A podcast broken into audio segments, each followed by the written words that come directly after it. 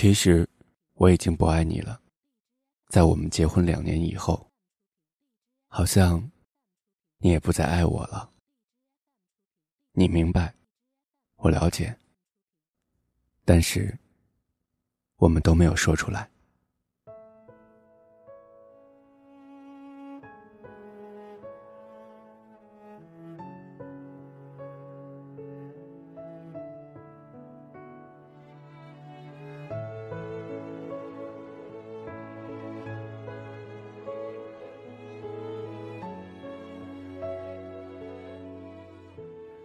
我睡在客厅，你睡在卧室。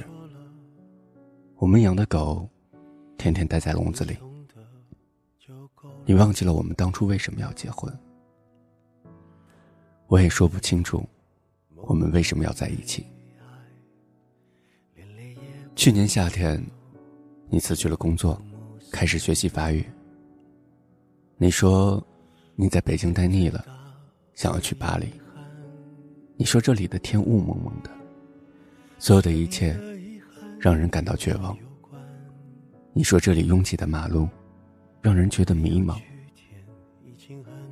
但是这就是北京。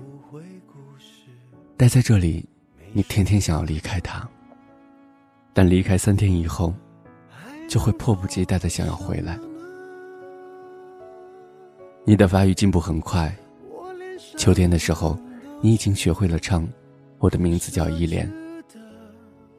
我们在国贸那家 KTV 里唱歌，那时候《中国好声音》正在铺天盖地，有一个叫华少的主持人飞速走红。我记得那天晚上，唯一一个没有唱歌的人，是我们的朋友作业本。你唱了好几首歌，我记不得歌曲的名字。我们彼此觉得，分开只是说说玩玩而已。那天晚上，北京的风很大，整个北京城好像都在嚎啕大哭。但是，好像没有人伤心。我们一起把作业本送回东四环。你坐在前排，他开玩笑的问我说：“什么时候把你杀掉？”你笑了。我也跟着笑。突然之间，觉得路灯变得好温暖。你知道，我是个胖子，可你也不高，不漂亮，没有大长腿，没有大胸。你不会玩自拍，不会 P.S 自己的脸，甚至，你的眼睛都没有一点女人的味道。你和我都不知道，我们为什么要在一起，又为什么要分开。回到家里以后，你抢到了床，我抢到了沙发，这是我们的约定，谁抢到床谁就睡床。这个家不大，我买的时候花了一百六十万，现在可以卖两百万。才两年时间而已。接下来的日子，你还是去学习法语，我照旧去上班。有的时候我会去接你，你有的时候也会来找我。他们看我们的样子，觉得一切都正常。在每次吃饭的时候，我还会威胁你说，让你要感谢我赐予你的食物。你总会装模作样的合起手来，喃喃有词的说：“猪啊，感谢你赐予我的食物。因为你没有工作，我养了你半年多。我们会像情侣一样去三里屯看电影，去喝咖啡。你喜欢吃一些奇怪的蛋糕，我喜欢抽着烟看着你。我一直以为这种日子会一直持续下去。”你的法语越来越好，已经可以看让雷诺的电影字幕。那是我喜欢的一个男演员。秋天结束了，你突然说你要出去租房子住，让我出租金，我答应了。你收拾了你的东西，分了好几次，一次次的搬走了，我都不在家。他们说胖子哭的时候很难看，胖子流眼泪的时候很丑陋，所以，我都不在家。你搬走就搬走吧。很快，北京下了第一场雪。你的新家我从来没有去过，我只是到你家楼下，给你送过书。我们的联系越来越少，我们对彼此宣告分手，好像我们都获得了解放，得到了自由。这个时候，我感到北京真的很大，很空旷。我买了一批酒，有俄罗斯的烈酒。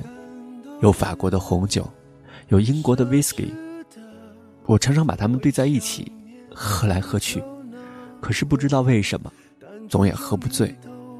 有时候我一觉醒来，会看到你踩着行李箱，在衣柜前找来找去。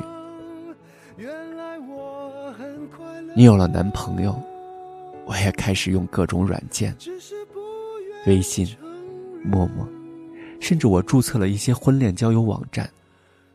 我开始打扮自己，我穿起靴子、风衣、围巾，我买了各种大牌的腰带，H 字母的、G 字母的、Z 字母的，所有的那些我都有。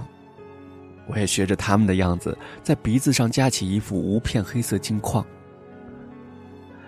作业本嘲笑我说：“说我越来越像一个港怂。”北京下第二场雪的时候吧，我找到了女朋友，她皮肤干净，大长腿，脾气泼辣，有翘臀。你知道吗？她能甩开你十条街。从这儿以后，我们彼此不再有联系。我懒得理你。我从朋友那里得知，你的法语考试通过了，你的法国大学也寄来了通知书，你的签证。也过了，我从来都不相信这些是真的，直到你回家取走最后一件行李。那天刮着大风，作业本这货终于完成了他人生的创举，他出国，并且从国外安全的回来，他洋洋自得的跟我说着各种奇闻怪事，我一句都没有听进去。我跟他说：“你要去法国了，来见最后一面吧。”我们三个人一起去三里屯吃饭，一家川菜馆。那菜辣的我难受，可是你却吃的很开心。我吃了三口，就再也吃不下去。我看着你们两个吃的杯盘狼藉，一个劲儿抽着烟，假装自己很忙的样子，不停的看手机。三里屯广场上，大约有上千的人在走来走去。以前，我跟你也经常在这里走来走去。我们一起去过的影碟店，已经关门了。我们吃过多次的麻辣烫，到如今也索然无味。我们去过无数次的苹果店，照样人满为患。你说，你给我买个硬盘吧，我要用来拷电影。我就给你买了最贵的，一千五百块。你说，把你的录音机给我吧，我就给了你。你说把你的相机给了我吧，我给了你。你说把你的墨镜给了我吧，我给了你。你要什么我都给你，我不知道我为什么这样慷慨，我好像。巴不得你将我所有的一切拿去。第二天，你跟我回了老家，我爸给了你一叠钱。走出家门的时候，你很自觉地把钱装到我的口袋里。我妈送你的金表，你也悄悄地放进我的包里。我说离婚手续怎么办？你说把离婚协议寄到巴黎，签了字再寄回来。我知道，你和我都受不了民政局那种刺激。终于，因我在没有作业本在场的情况下，吃了最后一顿饭。红酒对撞，你我相视无话。你感谢我这两年对你还不错，我假装祝你一路顺风，说过去的都过去了，愿你有新的开始。到此时我才明白，原来电影里那些感人的离别镜头全部都是假的。什么抱头痛哭、诉说衷肠，在现实当中都是不存在的。我以为我不会觉得难过。直到吃完这顿饭，我才突然发现，你和我都没有动筷子。我只是不停的问你，房子租好没有，学校安排好没有，带好药物没有，手机、相机、录音机充满电没有，护照、机票放好没有。我问你的都是这些话，你说我唧唧歪歪、絮絮叨叨，不像前任老公。倒像前任老爸，你看，我从来都没有说过一句挽留你的话，我们竟然也没有挽留过彼此，照样是我买单。我在心里说，这是我最后一次为你买单，这也是你跟我吃的最后一顿饭。第二天我没有送你去机场。我知道，送你去的那个人不应该是我。可是我还是去了机场。我躲在 T 三的一个角落，想再多看你一眼。你长得不漂亮，没有大长腿，没有大胸。你的皮肤不白，个子很矮。可是，我就是想再看你一眼。无数的人在机场分别。有人拥抱，有人挥手，有的人只是用眼神对撞一下。我没有看见你，没有伤心。机场离咱们家只有短短的三十分钟车程，我就是感到，我突然没法开回去了。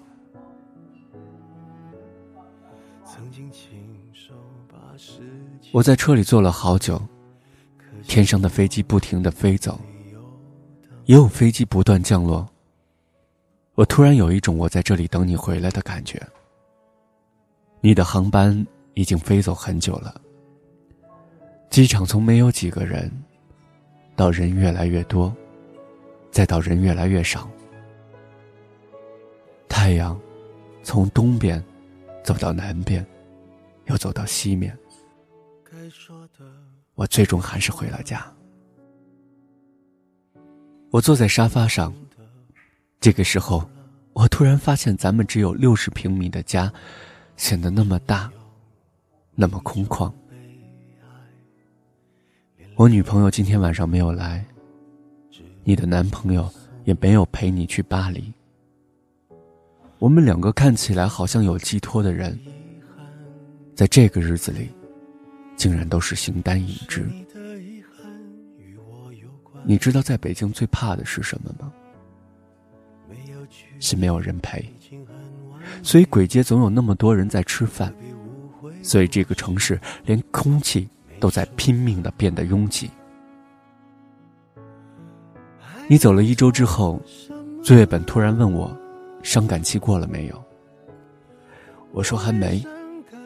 他说他一直不相信你去了巴黎，我也不信，但的确你就是去了巴黎，我留在北京，我们不再有联系，就像是一场梦。你悄无声息的出现，从陌生人到过路人，最后又悄无声息的消失。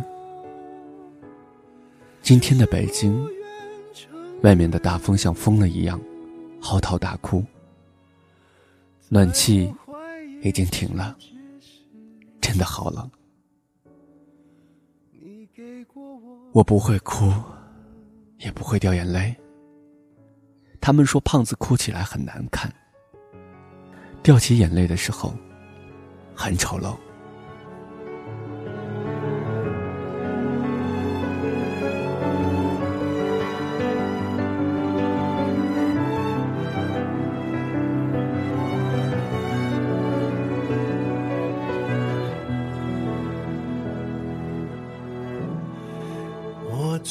大的遗憾，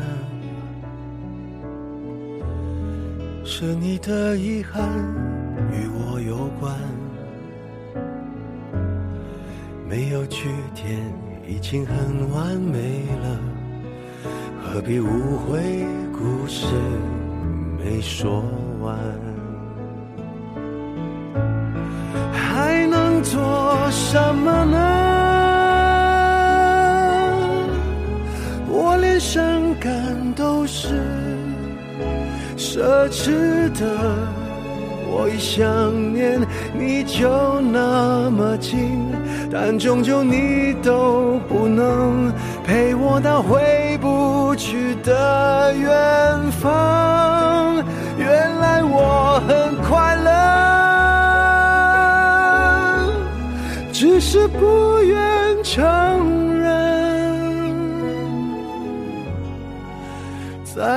怀疑世界时，你给过我答案。我感觉到幸福，是看见你幸福。曾经亲手把时间变慢。可惜我们没有等，我们。